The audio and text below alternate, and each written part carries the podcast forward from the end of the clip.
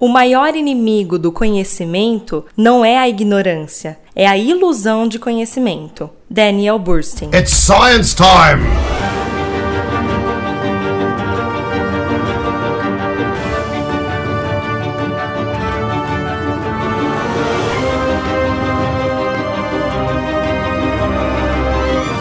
Sinapsando Comunicação Científica. Yeah, Mr. White. Yes, science. Sejam todos muito bem-vindos ao Sinapsando, um programa de divulgação científica produzido em parceria com a UEL FM. Eu sou André Bach, cientista, professor e divulgador científico.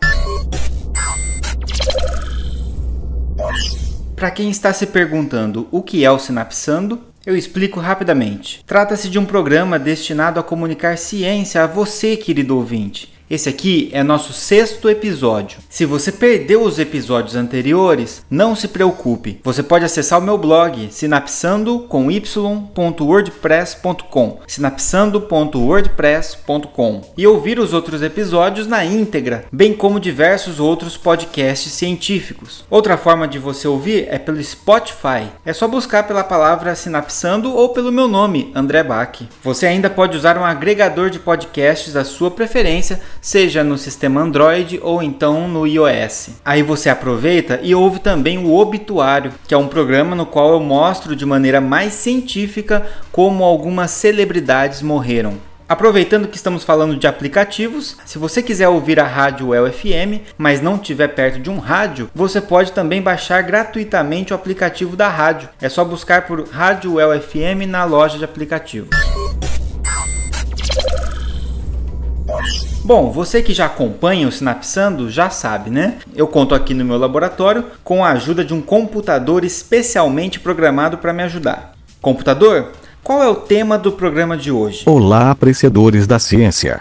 O tema de hoje é fake news, que em português significa lorota das braba. É, pois é. O que será que nos leva a acreditar, ou pior, compartilhar uma lorota? É porque vocês humanos são sem noção. É, não é bem assim, computador. Vamos voltar um pouquinho e definir primeiro o que são as fake news. Fake news basicamente são notícias falsas que podem interferir negativamente em vários setores da sociedade, como por exemplo política, saúde, segurança. É um termo que ganhou muito destaque nas eleições desse ano, 2018, mas obviamente as fake news são bem mais antigas que isso. Notícias falsas provavelmente existem desde que o ser humano passou a se comunicar. Mas essa expressão fake news ela é utilizada desde o final do século XIX e, obviamente, foi ganhando cada vez mais visibilidade na medida em que as redes sociais e os mecanismos de compartilhamento de notícia evoluíram. Então, de forma resumida, as fake news são mentiras que são divulgadas como verdades. Certamente existem diversos motivos para que sejam criadas esse tipo de notícia. Em alguns casos, os autores criam manchetes absurdas com a intenção de atrair cliques para um site. Isso que a gente chama no inglês de clickbait.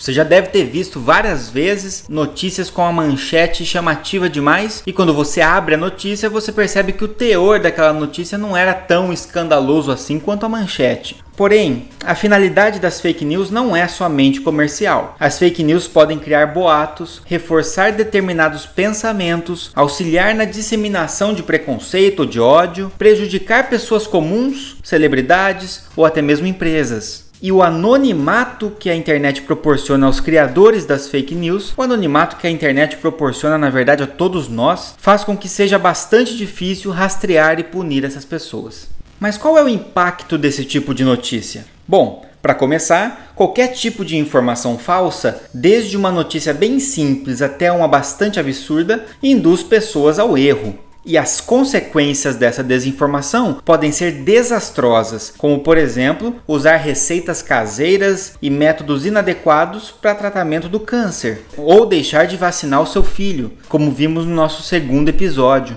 Além disso, as fake news levam a situações como pessoas linchando supostos criminosos, mas que na verdade eram pessoas inocentes, tumultos e alarmes que levam a atitudes caóticas que só pioram em situações de crise, como o desabastecimento de postos e supermercados na greve dos caminhoneiros desse ano, pode levar a interferência nas tomadas de decisões em uma eleição e por aí vai. Então não há dúvidas que as fake news sejam prejudiciais. Todo mundo concorda com isso, né?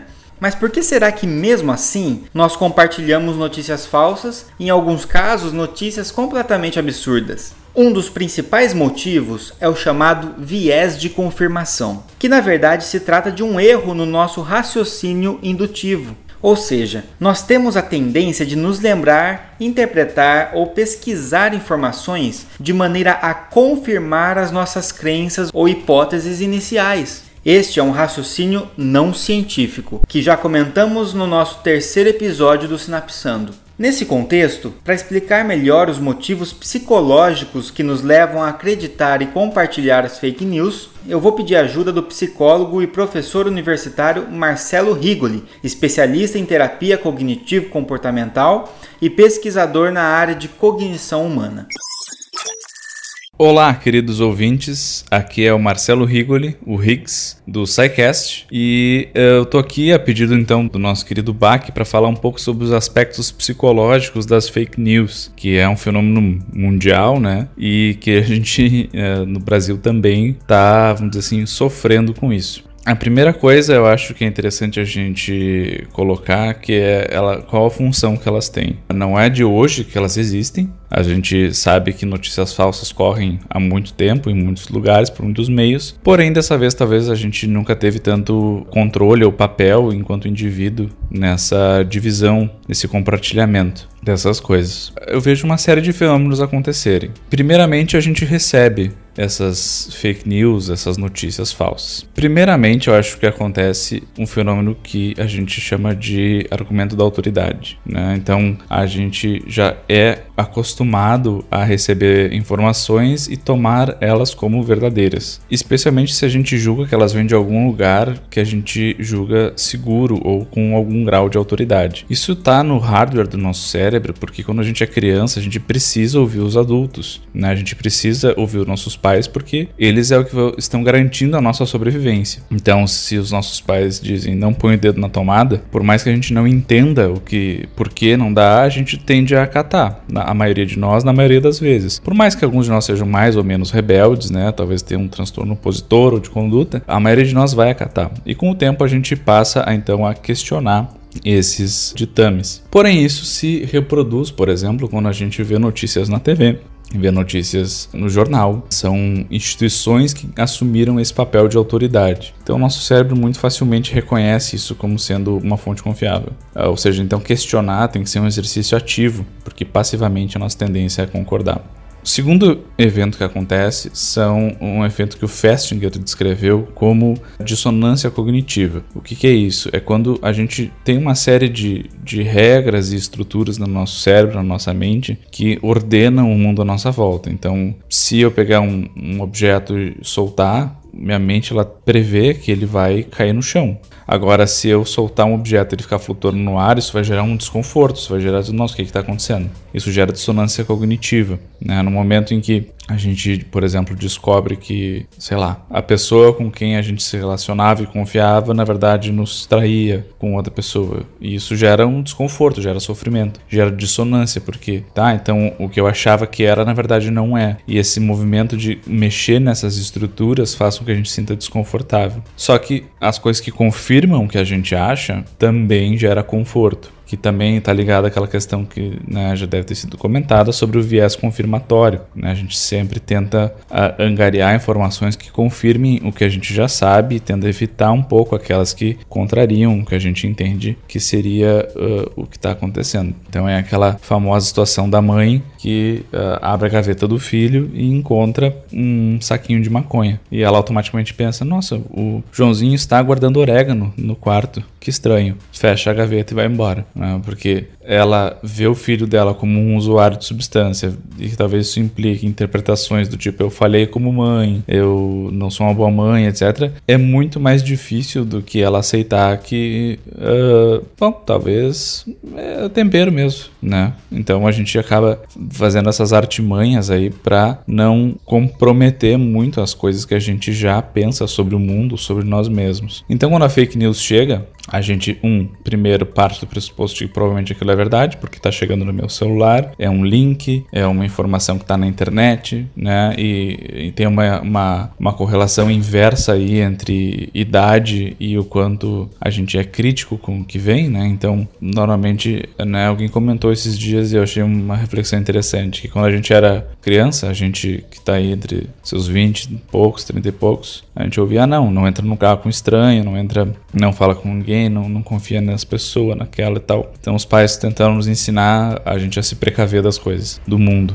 E hoje, na verdade, quem faz esse papel são os filhos, né? Ou os netos. Olha, isso não é verdade, isso é fake news, não dá para confiar no que vem, tudo que vem pelo celular. Então é um, um, um processo inverso. Outra coisa interessante é o quanto isso demanda de energia das pessoas irem atrás. Né? Não é um processo fácil. Né? Quem acompanha o Gilmar do, do E-Farsas, que está, não sei, acho que uns 15 anos já né, desbancando mentiras na internet, sabe o quão trabalhoso é tu verificar uma fonte, tu ir atrás. E nem todo mundo tem essa disponibilidade ou esse tempo ou esse interesse. E, por outro lado, quão difícil é compartilhar uma informação, né? Quão difícil é apertar no botãozinho, encaminhar e mandar para todos os contatos. Né? Então, o custo cognitivo de energia de cada uma dessas ações é bem diferente. Né? Então, o mais fácil é o compartilhar. Não é a gente verificar e ir atrás. Sem contar que a gente recebe muito reforço. Né? Então, sei lá, vocês têm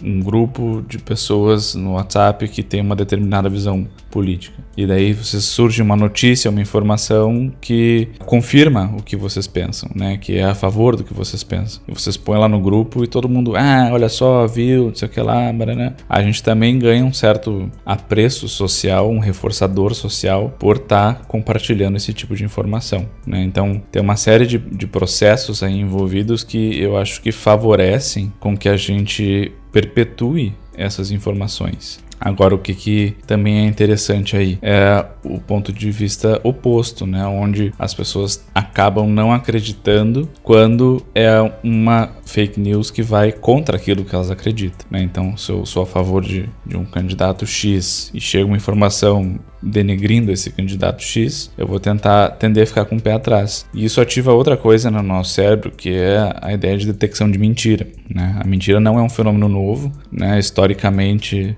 falando e também evolutivamente falando. Né? Tanto que a gente sabe que quem tem filhos ou, ou, ou criou ajudou a acompanhar alguma criança sabe que a partir de uma dada idade elas já aprendem a mentir, que a mentira ela é sim um recurso social, é uma habilidade que a gente desenvolve que a gente acaba usando em algum outro contexto. Então isso também se fez com que se tornasse interessante a gente conseguir detectar quando alguém está mentindo. Então, é, é, no nosso cérebro, evolutivamente falando, ocorre uma corrida armamentista o ser humano foi ficando cada vez mais sofisticado na capacidade de mentir e também foi se obrigando a ficar cada vez mais sofisticado na capacidade de identificar mentiras. É como que a gente observa entre um camaleão e o predador do camaleão. Né? Então, quanto mais ele foi desenvolvendo a capacidade de camuflagem, de, de, se mimetizar o ambiente, maior foi a capacidade do predador de tentar rastrear ele, identificar no meio do ambiente. E assim foi. Né? Então, quanto melhor a gente se tornou em mentir, melhor a gente se tornou em tentar identificar mentiras. Só que isso, como eu falei, tem um custo. Não é sempre que a gente vai ter essa disponibilidade de estar tá indo atrás e tudo mais. E hoje a gente também vive um fenômeno de inundação de informação. Né? O nosso cérebro ele evoluiu para viver em comunidades de 50, 100 pessoas que se deslocavam aí talvez entre 5 e 10 quilômetros, né? num raio de 5 a 10 quilômetros. Então a gente conhecia muito pouca gente, tinha muita pouca informação. E hoje a gente vive num mundo onde a gente está em cidades aí que talvez tenham milhões de pessoas, né? E vê muita gente todo dia e recebe muita informação de todos os lados. Então, o nosso aparato neurológico também não está propriamente adaptado a isso ainda ao longo do tempo, talvez até haja uma pressão evolutiva para que aqueles que conseguem manejar mais informação e conseguem sobreviver melhor a essa pressão, talvez deixe mais seus genes aí e talvez daqui umas 100, 150 gerações a gente não sofra tanto com essa quantidade de informação e consiga talvez ser um pouco mais crítico. Mas acho que é isso. Qualquer coisa, estou lá no SciCast ou no meu Twitter. Mandem perguntas, desabafos, anseios e a gente tá aí. Bom, depois dessa explicação do Rigoli, fica mais fácil entender o porquê muitas vezes compartilhamos notícias falsas e acabamos contribuindo com a disseminação de fake news. Isso significa que, na maioria das vezes, não é um processo intencional, mas sim uma forma de poupar esforço cognitivo, uma forma de poupar energia. Porém, agora que a gente já entendeu esse processo, podemos tomar um pouco mais de cuidado e investir um pouco mais de energia para evitar que isso aconteça. Aliás, isso me lembrou o programa Choque de Cultura do dia 14 de outubro. Ouça um trecho do episódio a seguir. O ator Francisco Coco está solteiro de novo. Rogerinho, formação aqui. A ex-namorada dele agora está procurando um homem mais experiente ainda. Mas quem te falou isso? É o que está sendo ventilado nos corredores da Rede Globo, Rogerinho. Então fica a informação legal aí do Renan mas ainda aguardando a confirmação para realmente essa informação ser dada. Não, Vamos puxar o um quadro. A, a, a, informação, não tem dúvida, que está sendo verificada nesse exato momento. E quando você acusa assim sem saber, as pessoas verificam. Inclusive, a melhor maneira de se verificar uma informação é sair acusando de qualquer jeito todo mundo. Que aí o pessoal verifica. Se você não acusar, ninguém verifica nada. Eu recebo as coisas no WhatsApp, eu já repasso tudo sem nem olhar. Orkut agora é pago, repasso. Jacaré no shopping, repasso. É, alienígenas sequestram hipopótamo, repasso. Porque o, o, o, WhatsApp hoje, o bom dele é que ele é uma ferramenta de informação que é a mais rápida que tem. Zap. Ok. Obviamente é um programa de humor. E isso é uma caricatura do que tem acontecido com a disseminação das fake news. Essa atitude de, na dúvida, compartilhar tudo que recebemos ajuda a disseminar notícias falsas. Então, a princípio, eu recomendo o seguinte: se você não tem certeza que a notícia é verdadeira, se você não confirmou a fonte, se você não pesquisou um pouquinho mais para saber a respeito, não compartilhe. Na dúvida, não compartilhe. Ainda assim, não é tão simples identificar se uma notícia é falsa ou não. Então, como a gente pode evitar cair nas armadilhas das fake news? Nada melhor que um jornalista para nos explicar isso. Por isso, eu chamei novamente o jornalista e escritor Carlos Orsi, que vocês conheceram no primeiro Sinapsando, para conversar sobre esse assunto conosco. Como evitar fake news? É uma boa pergunta. Eu sugeriria que a primeira coisa para começar é algo que dá para chamar de autoceticismo ou ceticismo ativo. É o seguinte: se a notícia que aparece para você é muito boa, boa no sentido de é, confirmar seus preconceitos, suas preconcepções, suas opiniões já formadas. Por exemplo, se você está convencido de que um determinado político é um canalha e aparece na sua frente uma notícia dizendo que ele coleciona pornografia infantil, é, duvide se uma coisa está extremamente muito bem alinhada com o que você acredita que é verdade, talvez ela tenha sido construída para te enganar e para e para estimular você a passar isso adiante. Pode ser verdade, claro que pode, mas vale a pena parar, respirar e checar antes de, de dar continuidade. E checar o que exatamente? Primeiro, fonte. É, uma notícia vem de algum lugar. É, é, essa que você recebeu veio da onde? A fonte é um, uma publicação respeitável, é um site de um órgão de imprensa de boa reputação, da onde vem isso? E segunda coisa, checar também questão de data. Às vezes, notícias é, verdadeiras, mas antigas, são repassadas é, em um contexto histórico novo, é, elas acabam ganhando uma coloração que elas não tinham na época em que foram divulgadas originalmente. Então é duvidar, checar a fonte, checar a data e sobre o conteúdo, dá uma olhada na forma como o conteúdo é construído. Se a, o texto que acompanha a notícia tem muitos adjetivos, se é, é, um texto carregado emocionalmente, existe uma boa chance dele ter sido fabricado exatamente para isso, para estimular é, indignação e o repasse, o retweet ou o compartilhamento. Então, é texto emocional, texto adjetivado, texto que meio que agarra a gente pelo colarinho e exige que a gente fique indignado, é um sintoma de notícia falsa, de, de notícia maliciosa. Então, cuidado com isso e checar, checar sempre. E por fim, eu acho que tem três questões que é sempre muito bom ter em mente quando você recebe uma notícia, alguma coisa assim, ou uma comunicação de alguém, para evitar evitar cair exatamente nesse tipo de armadilha emocional. A primeira é saber do que a pessoa está falando, quer dizer, qual é, qual é o assunto. Às vezes as coisas vêm ter vêm né, embaladas em termos muito vagos, é, palavras meio genéricas, né, assim como democracia, liberdade, fascismo, uh, comunismo. O que a pessoa quer dizer quando ela usa essas, essas palavras grandiosas, esses grandes conceitos. Tem palavras que têm significados diferentes para pessoas diferentes, em contextos diferentes. Então, tentar realmente fixar o que, que a pessoa está querendo dizer com o, o, as palavras que ela escolheu, com a forma como ela usa as palavras.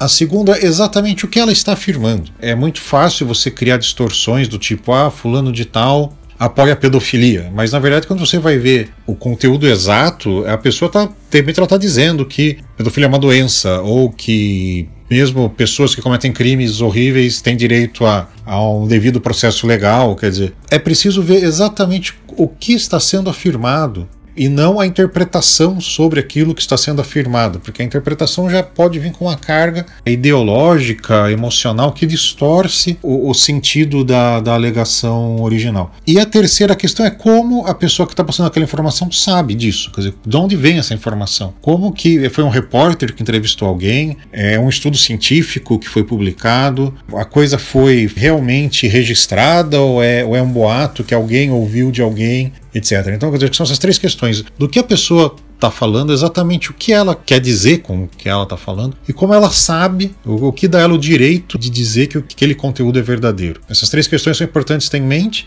mas eu queria reiterar que eu acho que a, a principal vacina contra notícias falsas é exatamente uh, o esforço, e é um esforço, um esforço cognitivo, é uma coisa que requer parar, pensar, respirar fundo e tal, de duvidar principalmente daquilo que confirma os nossos preconceitos pessoais, as nossas preconcepções pessoais, quer dizer, não é porque você não vai com a cara de um sujeito que qualquer coisa ruim que digam dele vai ser verdade. E também o outro lado, não é porque você gosta muito de, de alguém, de uma personagem, de uma personalidade, que qualquer coisa boa que se diga dela também vai ser verdade, ou que qualquer coisa ruim que se diga dela vai ser necessariamente mentira. E tomar cuidado, especialmente com o conteúdo que já chega com carga emocional com uma linguagem pesada que meio que, que já chega cobrando de você, né, do leitor, do espectador, uma atitude. Com coisas que vem, ah, temos que nos indignar com isso, para. Quer dizer, você não é obrigado a se indignar com nada. Você tem todo o direito de parar, respirar, pensar e aí decidir se aquilo merece ou não a sua indignação. Eu acho que essas seriam as minhas sugestões para escapar da armadilha das notícias falsas.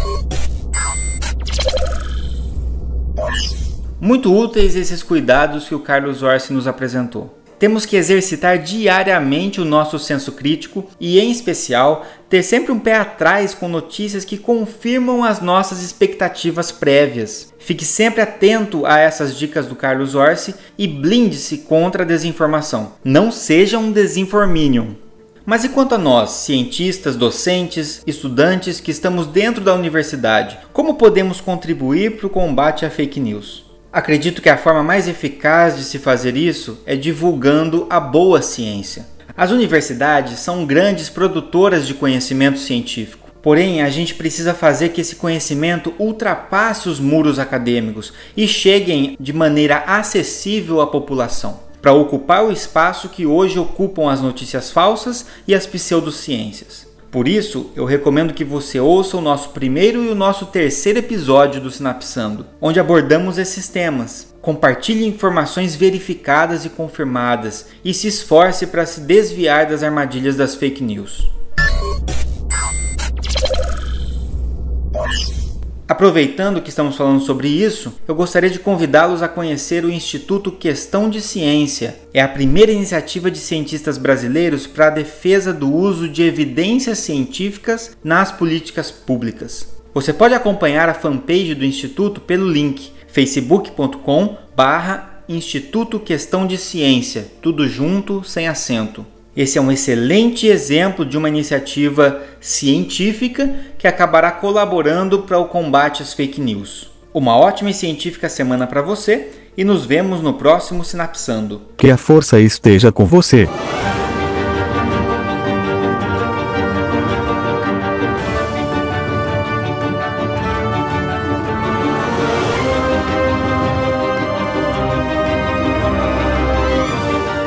Sinapsando Comunicação Científica.